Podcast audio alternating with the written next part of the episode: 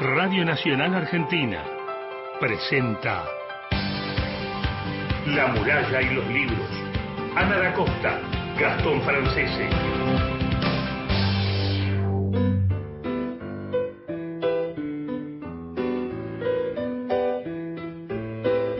Hola, ¿cómo está? Muy buenos días. A despertarse que comienza La muralla y los libros, el programa de la Biblioteca Nacional. Ya está todo el equipo aquí, ahí volvió Mauro Torres Volvió. técnica, te extrañamos Mauro. Mi nombre es Ana da Costa y me acompaña como cada sábado Gastón Francese. ¿Cómo está Gastón? Buen ¿Qué día. tal, Ana? ¿Cómo te va? ¿Cómo les va a todos? 7 horas, 1 minuto, 11 grados 4 en la ciudad de Buenos Aires. Se viene en frío, ¿eh? Sí, está fresco, está frío. feo. Sí, lo saludamos a Cristian Blanco en la coordinación de aire y producción de contenidos de La Muralla. Hoy tenemos de todo. Hoy hay de todo. Nos vamos a La Pampa. A La Pampa y a Neuquén también, porque tenemos la ganadora del premio Alfonsina Storni de poesía.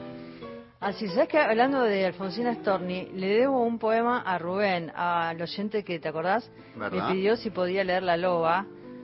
Prometo, es difícil, es Ah. difícil leer poesía. no es fácil, no, no es Rubén, fácil. prometo que lo voy a leer a la brevedad y lo, y lo vamos a compartir en el aire de la muralla. ¿Sabes lo que me pasó hablando de poesía? Sí. Le recomiendo a todos un ciclo que se es gratuito, ¿eh? En Sí. Instagram. Poesía dominguera. Ah, mira qué lindo. ¿Sabes qué? Estuve hablando con los chicos porque me pareció tan encantador lo que hacen. Convocan a, a a poetas de todo el país. ¿Viste? Un, un día es toca un domingo toca Neuquén, otro día Rosario y entonces van recorriendo el país con poesías. Entonces ¿sabes lo que les dije? Un día van a hacer esto con nosotros. Entonces, desde la muralla Sí. vamos a hacer entre todos y vamos a convocar a poetas. ¿Se van a despertar? Se van a me prometieron que se van a despertar, así que vamos a ver si lo logramos. Qué bueno, vamos a sumarlos. Eh, ¿Se pueden comunicar a qué teléfonos? 11 65 84 08 70 y el contestador, por favor, déjennos llamados porque nos encanta. A ver si se- a ver si empiezan a llamar desde temprano hoy. 0810 222 0870. ¿Saben por qué? Tenemos tanto para compartir que nos queda chiquito esto. Así es. Necesitamos la medianoche, no hay nada que hacer. ¿eh? Necesitamos la medianoche o la media mañana. bueno, Filba, comienza el 16, es del 16 al 19 de junio en Santa Rosa, La Pampa, el Filba Nacional de Literatura. 10 años del Filba. Eh, pienso en tantas eh, cosas que han pasado en estos 10 años, en tantos eh, encuentros a lo largo del país, y uno piensa en qué lugares, en qué sectores se habita este mapa literario, ¿no? Eh, esta relación entre geografía y literatura, me gusta pensarla, un poco fue lo que se planteaba en la conferencia de prensa del Filba.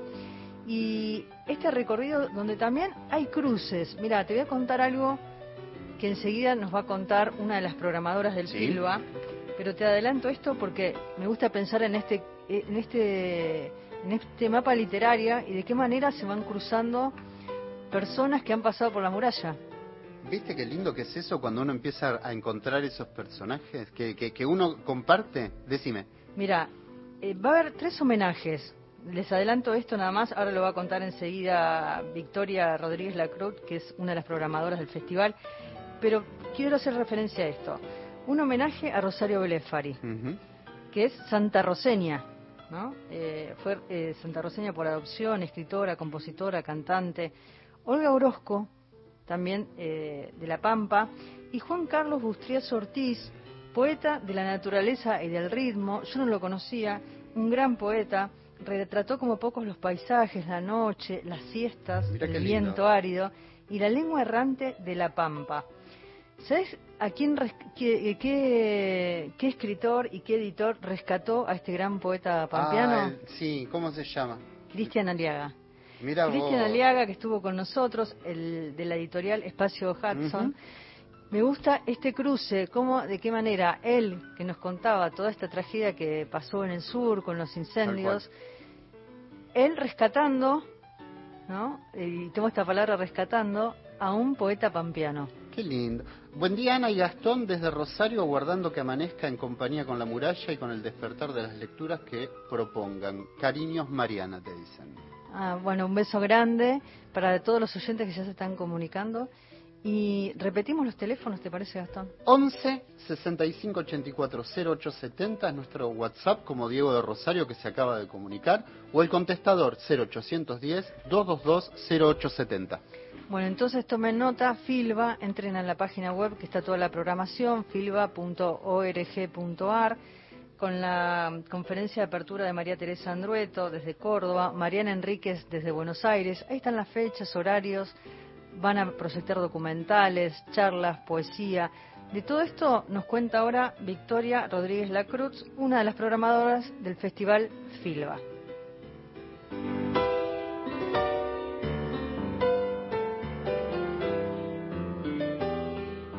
Estamos en comunicación en esta mañana con Victoria Rodríguez Lacruz para hablar de la décima edición del FILBA Nacional de Literatura que se va a desarrollar del 16 al 19 de junio en Santa Rosa, La Pampa. Hola, buen día, Victoria. Me gustaría hablar sobre un poco lo que se habló en la conferencia de prensa, de evitar un mapa literario, esta idea de de la relación entre la geografía y la literatura, ¿no? Cómo hacer para visibilizar autores, descentralizar y conectar escritores y lectores. Y justamente en esta edición de Santa Rosa La Pampa me gustaría que nos cuentes cómo se va a desarrollar. Hola, buen día, ¿cómo están? Y bueno, ya en, en, tu pregunta incluiste realmente casi todos los objetivos que tenemos con este proyecto del Festival Nacional que nació hace 10 años. Bahía Blanca fue el primer destino para, como vos decís, en principio descentralizar la ciudad de Buenos Aires, que, bueno, es donde, donde primeramente hacemos nuestro festival internacional, pero donde también se concentra absolutamente todo. Pero hay otras cosas en otros lados, entonces la concentración a veces es más una mirada nuestra que una realidad porque apenas empezamos a, mirar un poco más para afuera, bueno, pasan un montón de cosas y esas cosas pasan salteándose la ciudad de Buenos Aires. Entonces eso, eso está buenísimo de lo que, de lo que vamos viendo en cada uno de estos filbas nacionales. Obviamente ahora en pandemia, porque hacer eh, un festival que implique habitar un territorio sin estar habitando ese territorio físicamente, bueno, cambia, cambia un poco las leyes del juego, pero pero bueno, así todo se, se pudo hacer. Lo experimentamos el año pasado por primera vez con Rosario y vimos que, en La Pampa, en Santa Rosa, hay, un montón de, actividad literaria. Bueno, de hecho allá se organiza un festival de literatura de no ficción que se llama PAM, de, de ficción también, que, que, está buenísimo, que lo hacen entre Matías Apeño y Lautaro Ventiveña. Eh, creo que ya se hicieron cuatro ediciones del, del, festival. Hay librerías que también traccionan, traccionan gente, hacen sus actividades literarias. Así que, bueno, conversamos con ellos, tratamos de, de ver sobre qué temas están rondando las escrituras pampianas y a partir de ahí eh, hicimos este programa para poder pensarlas en, en mayor profundidad. Porque la Pampa será esta vez el territorio del festival, pero en más de un sentido, ¿no? Porque también se van a hacer homenajes.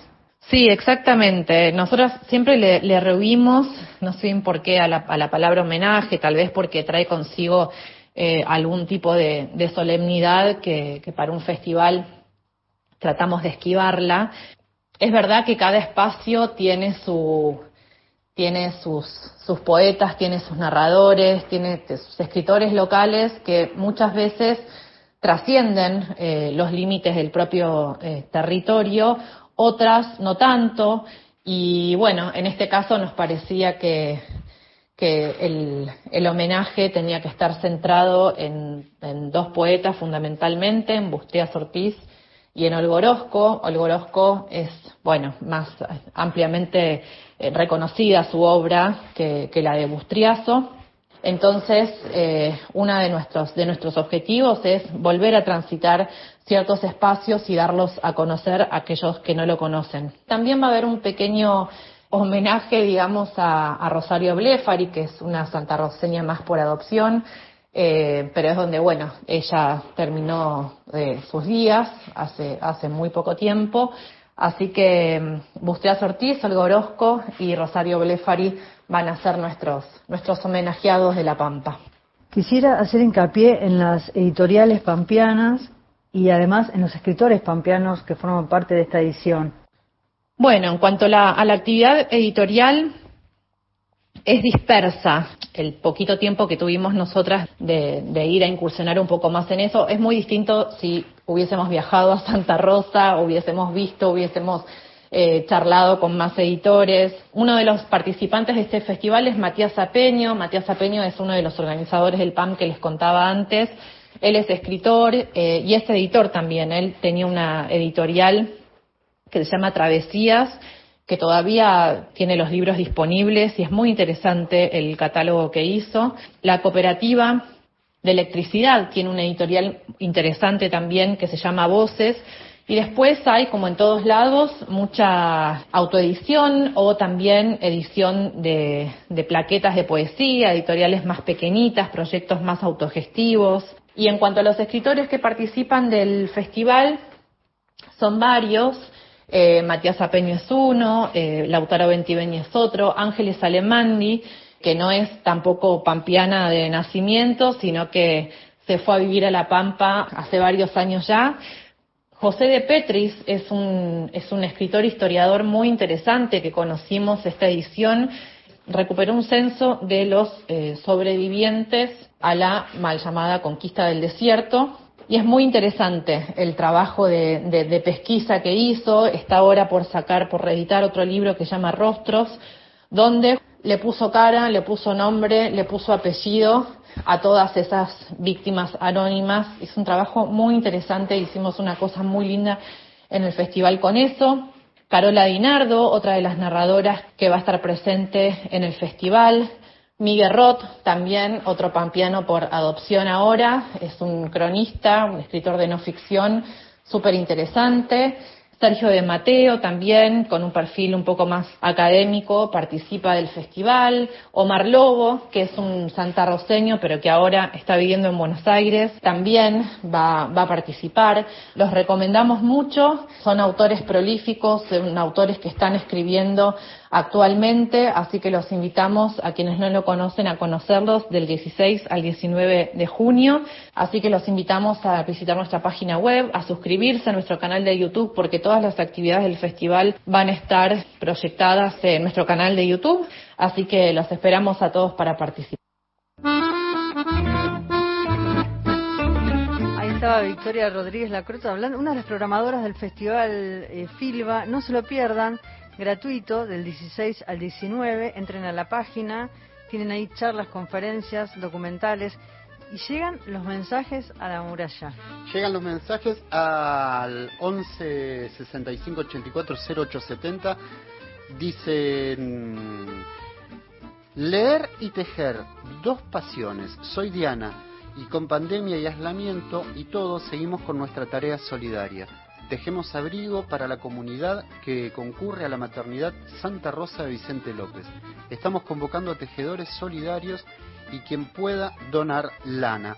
Nuestro Facebook entretejiendo nos con un guioncito y eh, también nos deja el WhatsApp que eh, nosotros lo tenemos. 11 51 44 60 76 11 51 44 60 76 de todas maneras si lo necesitan nos lo piden y lo volvemos a decir. Qué lindo eso no del, tejer y la lectura. Eh, me, hizo pensar en mi mamá que ama ama tejer y me teje unas cosas maravillosas. Qué lindo eso. Buen día ¿Son ellos poesía dominguera? Me preguntan. Eh, eh, ¿Lo tenés que buscar por Instagram? Sí, acá me manda una captura de imagen. Sí, son ellos. presten atención. Mañana a las 19. mañana a las 19. Presten atención porque es gratuito, es lindo y van a recorrer el país. ¿Sabés que llegan los mensajes también? Por teléfono, los amo. A ver, a ver, a ver qué, qué nos dicen. Eh, soy Eldo Pozzi de Corral de Bustos. Todos los sábados escucho el programa, me gusta mucho. Eh, síganlo que me, gusta muchísimo. Gracias. Muchísimas gracias. Un beso enorme y gracias por este llamado. Hay otro mensaje. Muy buenos días, Ana, Gastón. Eh, era para mandarle un saludo a mi nieta Charito, que ayer terminó su participación en el Mundial de, Escritura y eh, lo importante que pudo eh, concursar los, los 10 días que... Qué bueno, hay mucha gente que está participando del Mundial de Escritura. Le mandamos un beso enorme a Charito, a, a la nieta, no sé el nombre del oyente que llamó, pero un beso enorme a Charito y que nos llame de nuevo y nos cuenta cuántos años tiene Charito. Y hay un mensaje más. Buenos días, eh, amigos de la muralla. Eh, mi nombre es Roberto Sacagnino, soy cantor de tango y profesor de historia y soy eh, muy feliz de haberlos descubierto, un programa de literatura, literatura, un programa de cultura, así que espero seguirlos permanentemente. Un abrazo. Bienvenido. Escúchame, un cantor de tango despierto hasta ahora, Roberto, un beso enorme, un beso enorme. Yo te digo una cosa, eh, y de verdad lo digo, lo que, la cantidad de cosas que tenemos para compartir, cuando nosotros nos quejamos del límite de tiempo, tiene que ver con esto, por la cantidad de poetas, de libros, de escritura, de gente con la que querer compartir, no sé, ayer, por ejemplo, esta semana hablé con Estefanía Herrera, la chica que nos regaló el, eh, desnuda, desnuda, recomendándome poetas de la zona. Y tanta gente que se va sumando y que se va recomendando. Eh, Ceballos, el escritor correntino, ah, recomendándome un escritor de Formosa. Y se van estresando Esa es la trama, esa es la trama que queremos habitar de la literatura de nuestro país. Esa es la trama para que todos tengan eh, voz aquí en la muralla y los libros, que nos cuenten sobre sus obras, sus, eh, sus textos que están escribiendo. Convocamos a los oyentes que nos llamen, que nos cuenten. Y gracias a todos los que se van sumando. Nos vamos a la música, una canción bellísima de Rosario Blefari, Estaciones. Santa Rosenia, escritora, compositora, cantante que nos dejó el año pasado. Hacemos este homenaje también con la música desde la muralla.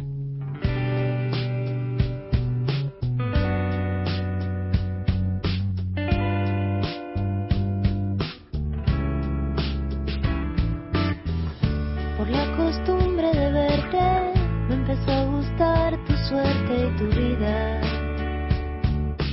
demasiado cerca de la mía.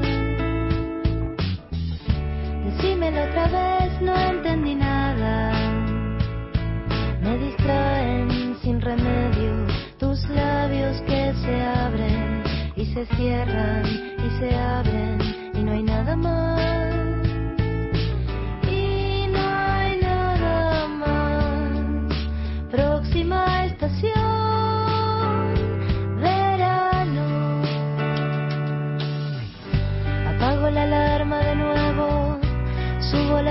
Para verte.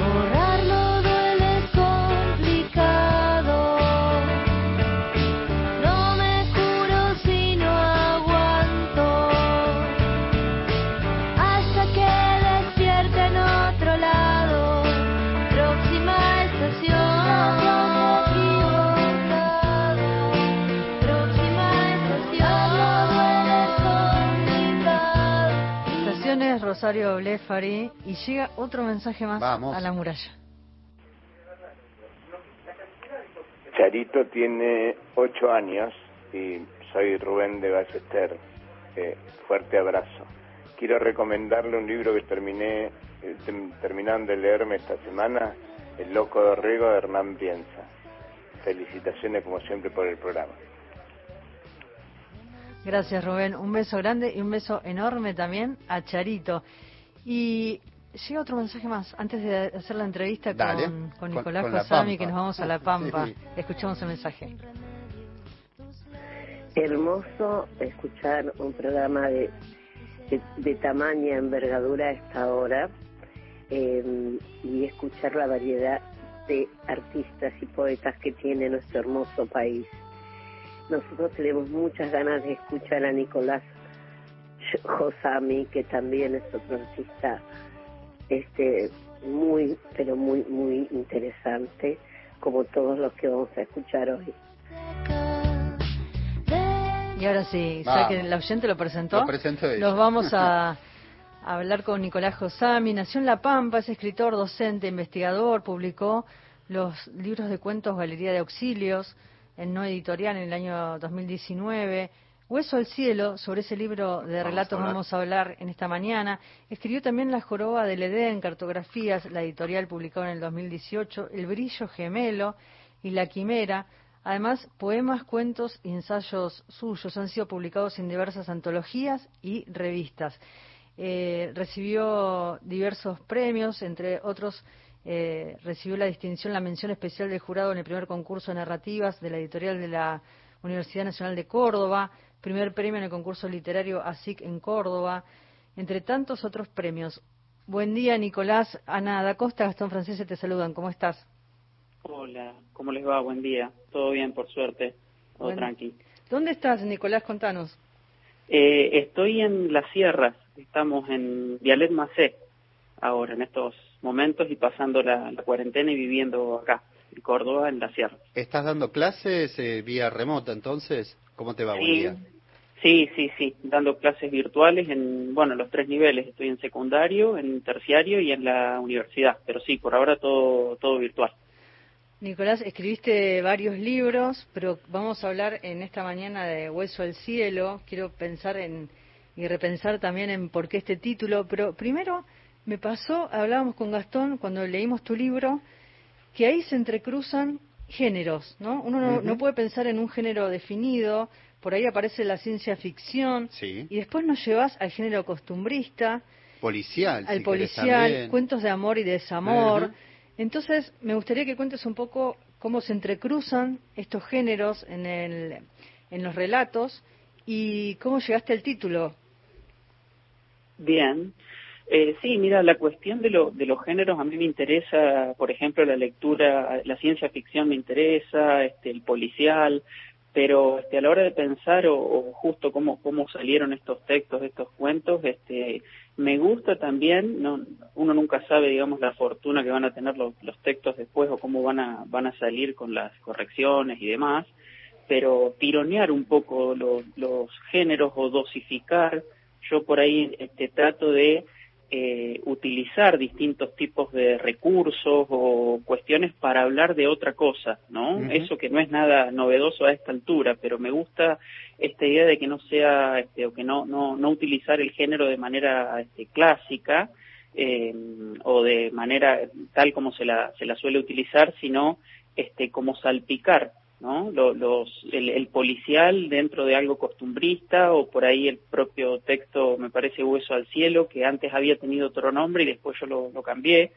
este, jugar con esta este, imbricación de géneros y, el título, este, que algunos por ahí se, se daban cuenta, a mí me, nació de, de, la película este, 2001 Odisea del Espacio, la escena famosa del mono que tira el fémur al cielo, yo le cambié, un, eh, tenía otro nombre y, después me gustó ese ese título, que, es algo que yo lo entiendo como una unión entre lo etéreo, el cielo, lo que está arriba, y eh, lo carnal, lo físico y demás, ¿no? Y bueno, ese cuento trata un poco de, de, jugar con la ciencia ficción, pero en el fondo es una gran excusa para hablar de otra cosa.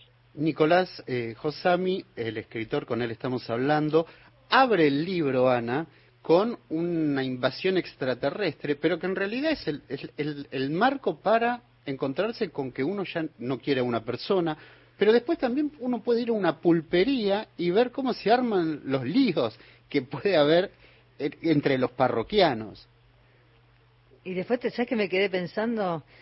en todo lo que a veces uno piensa y se le cruza por la cabeza, ¿no? Y me voy al cuento. Claro. Eh, eh, te espero. Te espero.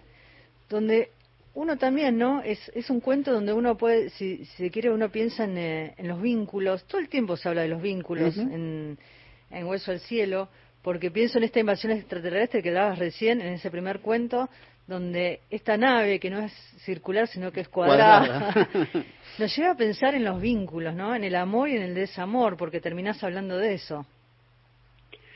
Sí, sí, yo ahí también una pregunta que quise responder o que pensaba era eh, si es tan o más extraño el amor o desamor que la aparición de una nave extraterrestre, ¿no? Cosas que por ahí no podemos explicar, digamos. Yo, yo lo que pensaba era, eh, ¿por qué creer que es y tan inverosímil quizás la aparición de esa nave que a propósito yo la, la hice cuadrada, medio como extraña, la pensé de ese modo, que algo tan, me imagino, inexplicable, y, y todos de alguna manera hemos sentido la, las dos cosas, eh, agregamos palabras a eso que nos pasa, pero entiendo que este, es tan inexplicable una cosa como la otra, ¿no? Entonces, este, eso es lo que intenté, quise eh, contar en ese, en ese texto. Pienso en esto que estás diciendo, por un lado, el amor y el desamor como lo más extraño, ¿no? También aparece la idea del doble o la inmortalidad, pero también eh, de qué manera el lenguaje va conformando la realidad. Hablabas recién de las palabras y por ahí aparece en el cuento neologismo el silbido de un churrinche, ¿no? Eh, y, y, se van se van apareciendo otras palabras también. El churrinche, que es un, un pájaro, lo, me lo hizo conocer Nicolás, es un pájaro rojo.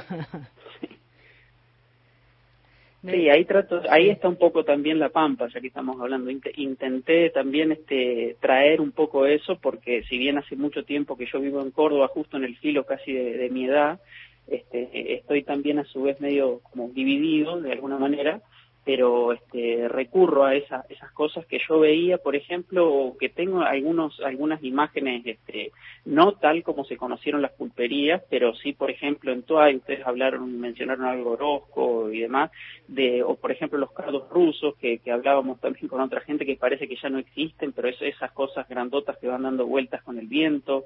¿Qué, qué? Eh, Contame, creo que ahí está un poco eso. ¿Que, nos, que estabas recién eh, diciendo? ¿Cómo? Recién estabas diciendo de esto que no, no existe más, ¿qué es? Eh, cardos rusos. O sea, eh, no se ven que son como una especie de este, espinas grandes Sí. todas envueltas que se van dan, eh, se mueven con el viento y que suelen estar en algunas zonas este, rurales. Ah, De chico yo veía mucho eso, por ejemplo en, en La Pampa, en Santa Rosa, en algunos lugares o en el campo. Ya, nosotros somos tan de ciudad, estamos tan rodeados de cemento que No, no, pero no, bueno. yo no, lo, no, no, no los recordaba, por lo menos. Eh, Nicolás, te hago una consulta también, Sí. Eh, porque también tanto hablamos de ciencia ficción, hablamos de desamor, pero también aparece lo sobrenatural y ese chico que de alguna manera con sus dibujos puede dar cuenta de cierto orden cósmico, de, por decirlo de alguna manera, sin contar el cuento. Sí, sí, ese, ese cuento este, creo que es eh, Pueblo Adentro. Ahí también, por ejemplo, a mí me interesaba pensar cómo un lector, yo, yo trato de, de me gusta hacerle trampas al lector, por ahí no sé cómo salen, pero me gusta. Cómo alguien puede o cómo se imagina un lector un dibujo que no se entienda, ¿no? Un garabato que no se entienda. Esa fue como la idea madre. Entonces uno a tratar de pensar cómo ese, ese dibujo que no se entiende, después viene lo otro que es representar esa cuestión cósmica o mística y todo lo que se teje alrededor de, de ese pueblo, ¿no? También me interesa retratar este, un poco todas esas este, verdades, falsedades, este, envidias y demás. Ahí está el- Este- el- el- los dimes y diretes de un pueblo con la bibliotecaria y la, y la eh, portera del colegio, que son las que eh, difunden una noticia. Hay un niño que puede ver o puede dibujar cosas. Exactamente. dibujar cosas y por ahí un poco entre la vida futura, esta idea de, del futuro de las personas o cómo les va a ir y demás, que muchas veces la realidad a veces es más, supera este, los textos ficcionales, ¿no? Pero eh, esos, este, eso de poder en los lugares chicos y quizás en los lugares más grandes también, ¿no? De adelantar y saber cómo te va a ir en tu vida, cómo va, va a ser, pero que está encriptado en ese dibujo y me interesaba eh, también este, pensar en un personaje donde haga algo que no se entienda, pero a su vez es tan formidable desde otro lugar que es, algo, es, alguien único que puede hacer eso, ¿no? Un, dibujo, uno espera que un chico cuando crece eh, dibuje algo con sentido, ¿no? Que se entienda, pero este, este niño tiene otra habilidad que no sabemos cuán cierta es, ¿no? Ahí eh, muchas veces pasa, hablando de los pueblos, que uno agarra el auto y dice, bueno, me voy a Carlos Qué, me voy a Mercedes, y visita, por ejemplo, las pulperías, ¿no? Hay pulperías muy famosas eh, muchas pulperías en la provincia de Buenos Aires también, y uno va recorriendo y son lugares como muy pintorescos y se puede hacer una idea o una imagen por películas o por quienes hayan contado o a través de la literatura de cómo funcionaban esas pulperías, ¿no? Hay un atractivo particular por ir a las pulperías y este cuento que hablábamos recién, el logismo, se desarrolla ahí, en una pulpería, estas reuniones de juegos en, el almacén La Ponderosa, un grupo de paisanos, eh, aparece este personaje Ismael Alarcón que decía, bueno, que la canasta o el chinchón era para los desinflados, ¿no? Por eso se juega el truco. Me gusta pensar en, en, esta historia, cómo la armaste, cómo la pensaste, ¿no? Con, con todos estos atractivos. Yo agrego esto, Ana, también, que lo que me parece interesante es que esos lugares que son tan pintorescos desde afuera, nos ayudan a, pensarlo a, través de Celo Almada o con Josami, en que son lugares donde también está el alcohol, está la bronca, está eh, no es tan, todo tan suavecito. Los cuchilleros. y después hay Octavio, uno de los personajes, dice, notó que así como en el truco se podía mentir, acá se podía inventar palabras, ¿no? Y ahí es entre el cruce con, con el lenguaje. Eh, me gusta pensar cómo transcurre la vida de un pueblo y cómo tiene tanto que ver esto con los pueblos. Eh, sí, mira, ese cuento eh, a mí se me ocurrió que está dedicado a una profe este, mía, eh, muy muy querida, con la que estamos en un equipo de investigación y que es amiga, María Elena Legaz. Ese, el, cuento y el título, yo este, lo, lo pensé eh, con esa palabra neologismo a partir de cómo el invento ¿no? o el nacimiento de nuevas palabras genera nuevas realidades. ¿No? Algo, que ustedes también en, un momentito este, dijeron, ¿no? Esta idea de el texto como un tejido, ¿no? Eh, me gusta esa etimología, pero el neologismo acá era pensar como un personaje, por ejemplo, eh, para eliminar o para hacer lo que tiene que hacer, este, descubre de alguna manera una especie de educación violenta eh, para eliminar a otra persona, ¿no? Pero el, el fondo para mí es, yo soy profe de, de, letras, digamos, en el secundario, sobre todo me interesa mucho esto, como el descubrimiento de nuevas palabras en este cuento es para algo no muy este, bueno, digamos, este, hay una trama de violencia, me, me, me gusta que, este, o sea, no, cuando rescatan eso yo no lo tenía tan presente, pero, pero está bueno, eh, cómo el, el, nacimiento de nuevas palabras genera nuevas realidades, ¿no? Y eso en el fondo para mí es la educación. A mí me interesa mucho saber eso, cómo habilitar la palabra o, o este, eh, tener nuevas, nuevos conceptos o nuevas palabras genera y modifica completamente la realidad, sea el lenguaje inclusivo o sea un chico que puede ir a una biblioteca y descubre palabras que después las ingresa este, a su acervo, ¿no? Me acuerdo, yo trabajé mucho tiempo en la biblioteca de Bellavista y me acuerdo algo que decía eh, Andrés Rivera, tuve la suerte de conocerlo, ah, este, que él decía que los chicos ahí, es algo muy duro esto, pero eh, cierto a su vez, hablan con 800 palabras, mil palabras, ¿no? Este, en, el barrio acá en Bellavista, en, en Córdoba. Entonces, la la lectura, eh, el conocimiento de nuevas palabras eh, influye y modifica la realidad material que está afuera. que, em, en, el cuento lo pensé yo de ese, de ese modo. Me hiciste acordar en Juan Filloy, que también decía eso. Eh, recién lo citabas a Andrés Rivera, y Juan Filloy decía lo mismo, ¿no? Y usaba palabras, decía que el lenguaje estaba muy acotado y que había que recurrir al diccionario para buscar nuevos términos e incorporarlos. De hecho, pensemos que pensamos con palabras, es nuestra herramienta, no solo la performatividad del, del lenguaje, que es lo que está diciendo Nicolás Josami en este momento, sino también que es nuestra herramienta de pensamiento. Fíjense por algo, ciertos, no sé, ciertas tradiciones, por ejemplo, los alemanes tienen tan grandes filósofos eh, metafísicos. Los anglosajones tienen una cuestión mucho más eh, marcada con... Bueno, ¿por qué? Porque pensamos con esos lenguajes. Es increíble eso.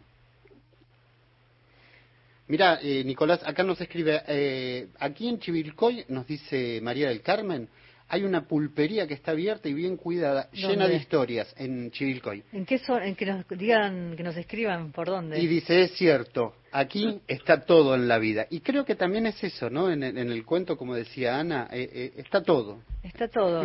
y ¿sabes qué? Quiero hablar, por último, de mordiscos, porque mordiscos me lleva a Mar del ah, Plata. Sí, claro. Yo pasé toda mi infancia en Mar del Plata, tengo mis primos allá. Y, y esto que contás es tal cual es tal cual, ¿no? Esta idea del bañero eh, es de una alerta tranquila. Te miran cuando llegan, te olvidan cuando se acomodan y desaparecen cuando se van. En ese orden, ¿no? Lo relata. Em, los cambios de larga vista, dice unas tres veces, la el cambio de gorros. Y pienso de qué manera desarrollás por un lado, la vida de este bañero y por otro lado, algo tan terrible que pasó en nuestro país, ¿no? Porque uno piensa en Malvinas, en los soldados, este, el respeto por encima de cada cosa, algo que aprendí de mi padre. Yo busco esos momentos de soledad, pienso en esto, ¿no? En, en este paralelismo que existe entre la vida del bañero y él que vivió como soldado de Malvinas, ¿no? Por otro lado, esto del respeto, mi viejo me dijo, eh, los, eh, los malos eh, el, por el mar, dice, los mata y salva el mar, no vos, ¿no? Esta idea de, del respeto por el mar, el respeto por el otro. Me gustaría que nos cuentes un poco cómo construiste y cómo pensaste Mordiscos, este cuento donde se van ensamblando estas dos cosas, lo terrible, lo profundo, eh, el respeto y por otro lado la naturaleza, el mar y esta vida de, de este personaje que trabaja como bañero en Mar de Plata. Eh, bueno, sí, mira, también este, revelando un poquitito la fuente o cómo, cómo, cómo aparece de alguna manera la inspiración, entre comillas, eh, a el cuento se me ocurrió, eh, sabemos que, que Malvinas es una, este, es una frase hecha, pero esta herida abierta que mancomuna y divide está muy presente, pero en un documental de, de Polosecki, que a mí me gusta mucho, aquellos viejos que hacían el canal, el, viejo ATC, en un momento entrevistaba a alguien este, que era, eh, exactamente en qué lugar, eh, yo después decidí hacerlo en, Mar del Plata, yo siempre viví lejos del mar, en La Pampa, pero él comentaba, este, él los dejaba hablar entrevistados, y uno de ellos, que había sido combatiente, él decía que, por ejemplo, cuando podía siempre pensaba en tirarse al mar para buscar las botas de un amigo, algo muy terrible que había perdido, porque sentía que lo llamaba. Digamos, como esa idea, el cuento está dedicado, dice Polo, gracias a Polo, ¿no? eh, y a partir de eso se me ocurrió unir esta mm, soledad profunda que puede tener este personaje, eh, su trabajo, lo que le han dicho sus padres, cruzado con esta idea de Malvinas y pensar justamente en la voz, ¿no? Este, puesta en esa, esas cosas que encuentra, esas dentaduras, no quiero contar mucho más, pero... No, no, por eso no quería adelantar claro, Claro, este, bueno, es ese tipo de, de, elementos que encuentra y cómo este, el, lo silenciado que, que pueden estar los eh, solos y a su vez cómo se puede brindar y le puede brindar al lector una explicación de, esa sensación, ¿no? Yo traté de cruzar estas dos cosas, la soledad del tipo que está ahí esperando que alguien este, lo llame para ir y meterse y sacarlo, y después de esto otro, que también me gusta pensarlo como que el lector eh, defina si eso existe o no, ¿no? Si queda en su, para mí eso es secundario, digamos. Si existe o no todo eso que va encontrando, lo que tiene, eh, me interesa mucho más esta idea de el diálogo, ¿no? Mm. Esto del respeto, de, de, la relación de poder escucharse, de poder este, entender eso que ha pasado, ¿no? Eh, desde ese lugar lo, lo pensé al, al texto. Y uno piensa también ahí en el silencio también, ¿no? En el silencio del mar y en el silencio de todo lo que se calla y lo que calla la sociedad en diferentes momentos de la historia de nuestro país. y, y voy a sumar una palabra, ¿no? Pensando en las palabras que estábamos conversando con Nicolás en esta mañana, de ahí de Mordiscos que dice tu trabajo se reduce a pantomima. Vamos a sumar hoy la palabra pantomima. Nicolás, ¿cómo, ¿cómo es escribir en estos tiempos? Si pudiste o no, si, si estás leyendo o estás escribiendo. Contanos un poco sobre tu vida como, como escritor y como lector en estos tiempos. Eh, sí, empecé este, la, la, cuarentena al principio, este, con, bueno, con mucho, por suerte, digamos, en eso, un, privilegiado de, poder seguir trabajando, por lo menos desde, mi casa, digamos, mi hogar, eh, trabajando este, en cuestiones académicas, porque estoy también como dividido entre lo académico, las clases y la literatura, pero siempre les digo, cuando me preguntaban, ¿sos un profesor que escribe o un escritor que da clase? Este, yo me siento, no sé si los puedo, un escritor da clase, ama dar clases, pero la literatura es lo primero para mí, en primer lugar. Y en la cuarentena pude escribir un poco, al principio me costó, es difícil salir de todo lo que uno está viviendo y, siempre pensar de que tenemos gente muy cercana que ha padecido mucho, perdón, eh, pero pude escribir. Después una vez que, que, siempre tengo ideas en carpetitas en la computadora, así que ahora estoy por suerte finalizando un libro de cuentos, corrigiéndolo, siempre mando para que otra gente, escritores, compañeros, compañeras, este, jóvenes, a veces públicamente a que me hagan, este, me digan qué es lo que les parece, este, y hacemos ese feedback también. Pero no pude escribir, estoy con eso y estoy también corrigiendo una novela que, que siempre lo digo hace bastante, como la cuarta, quinta vez, vamos a ver en qué, qué, va a terminar. Esperemos que Nicolás Josami, en esta mañana Nicolás Josami, que es pampeano, que está en Córdoba, eh, escribió, entre tantos otros libros, Hueso al Cielo, de Acción Editora 2018, este libro que recorrimos rápidamente en esta mañana de la muralla de los libros. Gracias, Nicolás, un beso grande. Gracias por esta conversación. gracias a ustedes. Un abrazo. ¿eh? Un abrazo, suerte y buen día. Buen día, Nicolás. Eh, Nicolás, que está ahí en, Córdoba, en las sierras. Nos vamos a esquiar a La Pampa con la música de Rosario Blefari Río Paraná. Dale que tengo un montón de mensajes, ¿no? ¿Y, ¿sabes qué? y hay mensajes telefónicos. Vamos, que no entramos. ¿Los escuchamos, Mauro, después? Sí.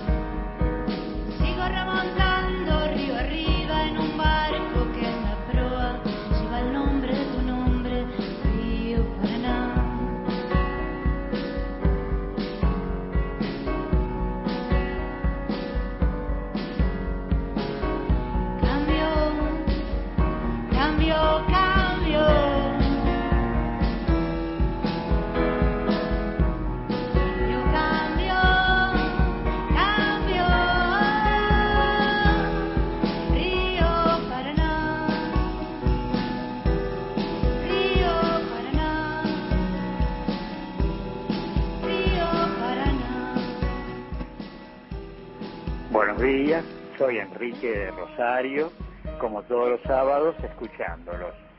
Estoy leyendo La Montés, un libro del escritor y poeta rosarino Ebel Barat.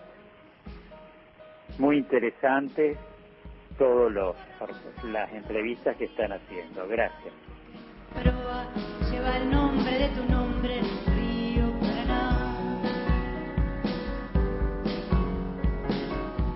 Gracias Enrique por recomendar a un escritor rosarino. Vamos con otro mensaje. Siguió, siguió, siguió. Hola, buenos días. Este es un mensaje para la muralla y los libros. Le agradezco enormemente el programa. Es la verdad que es una fiesta para el alma escuchar a tantos escritores y poetas. Buenos días y gracias.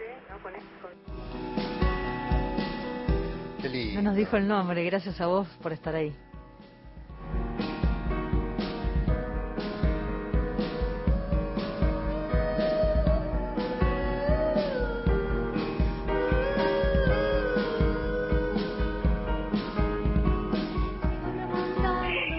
Reflexión de Nicolás Josame que la palabra modifica la realidad, es totalmente así. Eh, Alberto y Mabel de Villa Martelli lo felicitan porque su obra realmente es un, un masaje al, al alma y, y el programa de ustedes maravilloso. Gracias. Ahí está, me quedo con, con estas palabras de, de las oyentes que dicen esto de la fiesta. Sí, tenemos que festejar la literatura, la palabra, la lectura y, y la palabra modificando la realidad, ¿no? Qué lindo cuando un libro así te golpea y te modifica, ¿no? A mí me pasó, ¿sabes con quién? Con Cantos Limayos, que vamos a escuchar ahora a Silvia Mellado, a que es la ganadora del el premio Alfonsina Storni. Escuchen qué belleza.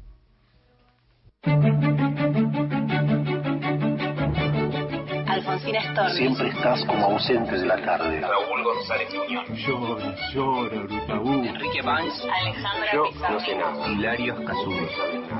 He soñado que tu dama Juana está crecida. Horacio Castillo. Leopoldo Lugones. Vengan santos milagrosos. Vengan todos en mi ciudad. Paula Brechito.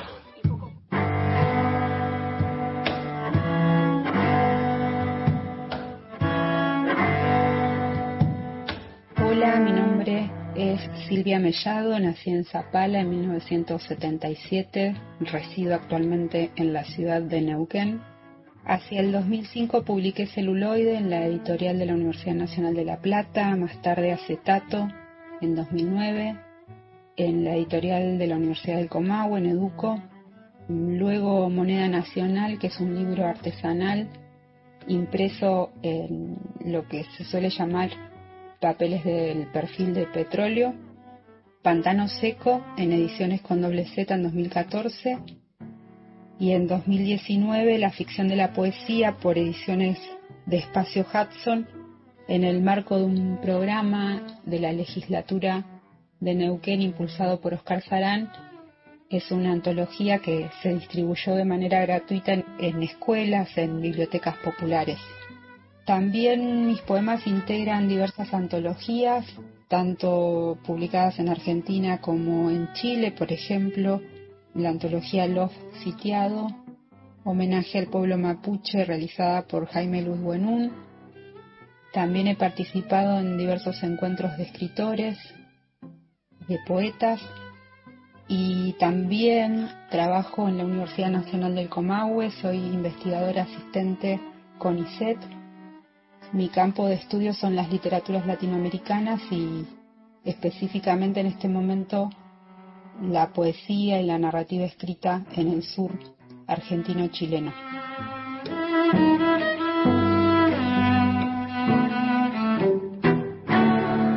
Los poemas que leo y comparto a continuación son parte de Cantos Limayos, el poemario recientemente premiado en el concurso de poesía Alfonsina Storni.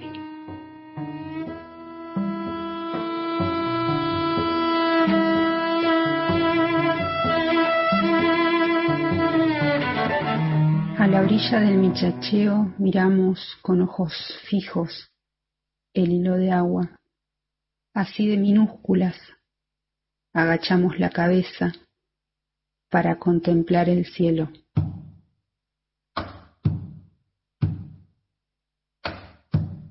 A la orilla del río, el llanto se parece a la poesía china.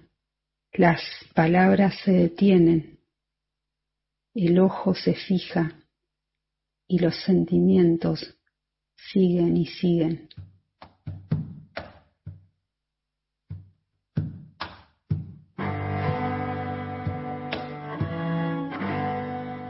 Llegan los zorzales a la vanguardia y rozan la escarcha amanecida en las hojas.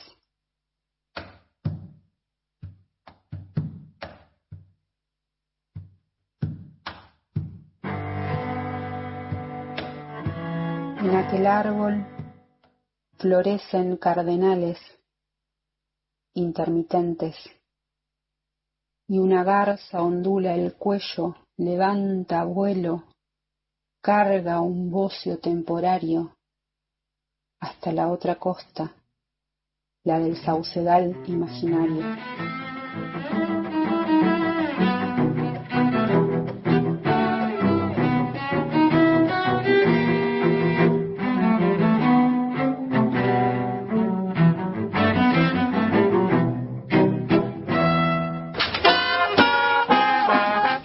¿Eh? Yo quiero quiero poner en valor eso, porque es un gran trabajo, Gastón, que haces. No, lo hacemos entre todos, con ahí la ayuda de- Cristian, de Mauro buscando, Torres, con Mauro que Cristian. también nos da una mano. Sí, no, vamos a nombrar, es un es un- requipazo esto. Es un trabajo enorme. Nosotros, que somos periodistas, que fue nuestro día hace muy pocos días, Es verdad, feliz día. Feliz día. Eh, así, así empezó Gastón en la biblioteca, diciéndome un día, eh, che, ¿cómo hacemos para editar? No teníamos a nadie que nos haga sonido. Y, y ahí Gastón fue a aprender para poder editar. Así que quiero poner en valor también este enorme trabajo para que los poetas acompañen no solamente con su palabra, sino también con la música y este enorme trabajo de edición. La escuchábamos a Silvia Mellado, que es doctora en letras por la Universidad Nacional de Córdoba, profesora de la Facultad de Humanidades de la Universidad Nacional del Comahue, es investigadora del CONICET. Eh, además, integró, integra el Centro Patagónico de Estudios Latinoamericanos, dirigido por la doctora en letras Laura Polastri. Publicó los libros Celuloide, Acetato. Me gusta este vínculo con el cine. Algún día tenemos que charlar con ella. Ya quedamos. Moneda Eh, Digo, eh, que en este sentido, vamos a hacerla, porque hay tanto para hablar con ella también. O sea, Muchos con cada uno, que- con cada uno que vos te empezás a hablar, empieza a se dispersa para tantos lados, de tanto de libro como de personas que te recomienda, y se va armando una trama, como decías vos. Sí, me encanta, me encanta pensar en esta trama. Esta trama que, mm, que se va entretejiendo entre todos. Y Silvia Mellado, que ganó el premio, el primer premio de Así poesía Alfonsina Storni, Un gran es. premio. Y la semana que viene tenemos al tercer premio Ah, mira. de Bueno, Gualeguaychú. Me interesa entonces seguir haciendo este recorrido por el país. Los teléfonos, ¿qué num- ¿a qué números se pueden comunicar, Gastón? Vamos que tenemos poquito tiempo, ¿eh? 11 65 84 0870, Sí. como desde Paraguay, que nos escriben desde Paraguay, ver, Manuel contame. Silva. Sí. Buen día, La Muralla, cada sábado los escucho desde el Paraguay. Gracias por hablar de libros, mi nombre es Manuel Silva, gracias Un Manuel. beso grande, Manuel. Y el contestador, muy Sí. rápido si quieren, todavía tienen 30 segundos, 0810 222 0870. Qué rápido que se va. Nos vamos a la tanda que la debemos, enseguida volvemos.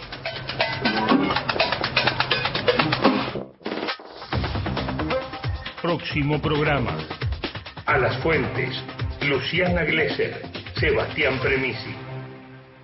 Un nuevo fin de semana especial en Nacional. Este sábado, de 21 a 24, transmisión del primer Festival Internacional del Chamamé de las Tres Fronteras. En vivo desde Puerto Iguazú, Misiones, para todo el país. Este domingo, de 14 a 17, están tocando nuestra canción. José Luis Roca y toda la música de ayer, hoy y siempre. De 17 a 20, transmisión del partido inaugural de la Copa América 2021. Brasil-Venezuela. De 20 a 22, Gardel por la Rea, la obra del cantor de tango más grande de la historia, contada por Norberto Chav y el maestro Héctor Larrea. De 22 a 24, Las dos carátulas, el teatro de la humanidad.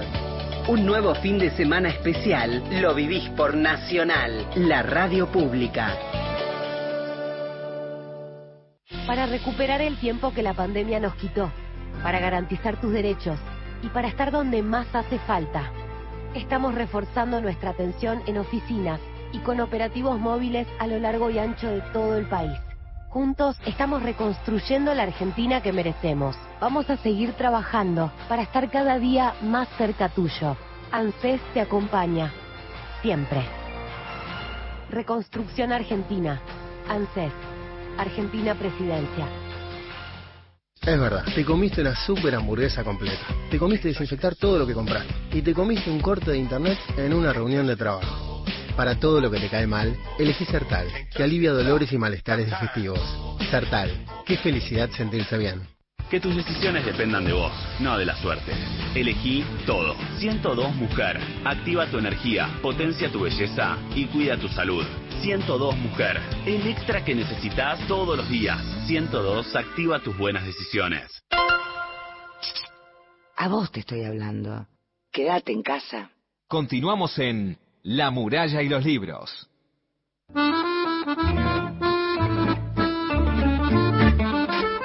Últimos minutos de la Sí, muralla de los libros. Sí, nos, Sí. nos queda ¿Te corto. garcó? Cuarto de desechos y otras obras. Se viene en el museo, en el canal Ah, del. Museo del Libro y de la Lengua, eh, que presenta a través de su canal de YouTube el libro de Carolina María de Jesús. Participan Rafaela Fernández, que es investigadora, Bruna Macedo de Oliveira, que es la coordinadora del Laboratorio de Traducción de UNILA. También va a estar eh, Lucía Tenina, que es la coeditora del libro, y va a estar también eh, Vera Eunice Lima de Jesús, que es la hija de Carolina María de Jesús, y va a leer fragmentos del libro Luciana de Mello. Ella es periodista y escritora afrodescendiente. Esto va a ser el 17 a las 18.30 horas por el canal de YouTube del Museo del Libro y de la Lengua. Tenemos miles de mensajes, vamos a tratar de leer todos los que podamos porque estamos muy cortos, pero bueno, hermoso programa, gracias Lili de Rosario, buen día Radio Nacional, Ángel desde Puerto Iguazú escuchando el programa, saludos. Muchas gracias, en Tigre empieza a amanecer, escucho el programa por Radio Cat porque me da la posibilidad de retroceder si quiero escuchar algo de nuevo, porque La Muralla es una clase de lectura para mí.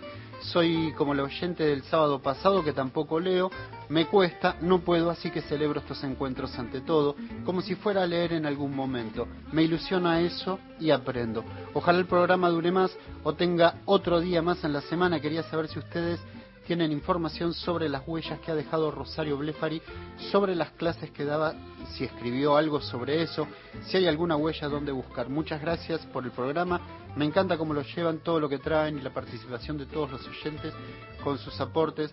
Bueno, gracias Graciela de Tigre, le agradecemos mucho. Yo no ¿Cuántas- sé mucho de... ¿Cuántas cosas que, que dijo Graciela? Mira, el programa además va a estar después subido en la página web de la radio, de Radio Nacional. Ahí están todos los programas de La Muralla y los Libros. También están en la cuenta de Spotify de la Biblioteca Nacional. También está subido ahí el programa. Además de, de Radio Cat, podés ir a, a estos dos medios, si no. Y sobre Rosario Blefari vamos a hablar el próximo sábado. Dale. Hay, eh, a vos no te gusta leer, pero si te gusta el cine, hay muchas películas donde participó Rosario Blefari, creo que están en la página de Cinear. Vamos a buscarlo y le voy a comentar un poco más sobre Rosario Blefari la semana que viene. Y si querés saber algo más de Rosario, entra a la página del Filba, Claro, ahí está. que el 16, ahí la estábamos escuchando a Rosario, que va a estar como cierre del programa, hoy en este homenaje a La Pampa, en este recorrido por la literatura pampeana. Eh, Rosario Blefari también se le va a hacer un homenaje en el Filba, así que podés entrar ahí y también vas a tener sobre, sobre ella. Hay un par de oyentes que nos dejaron audio, no podemos escucharlos, Ay, así que, audios pero bueno, no. nada, listo. Listo, llegamos al final. Chao, Eh, si quieren escuchar una música exquisita de Spinetta, entran a www.lalala.com eh, O a Memoria Radio, ar, o a Memoria Radio, que ahí están las manos mágicas de nuestro operador Mauro Torres. Llegamos al final, nos despedimos. Muchísimas gracias por la compañía, como cada sábado, por todos los llamados, por todos los mensajes. Gracias. Gracias. Son parte de la familia de la Muralla de los Libros, el programa de la Biblioteca Nacional. Cuídense, cuídense, que acá estamos con barbijo y nos quedamos entre todos. ¿eh? Hasta el próximo sábado. Beso grande para todos.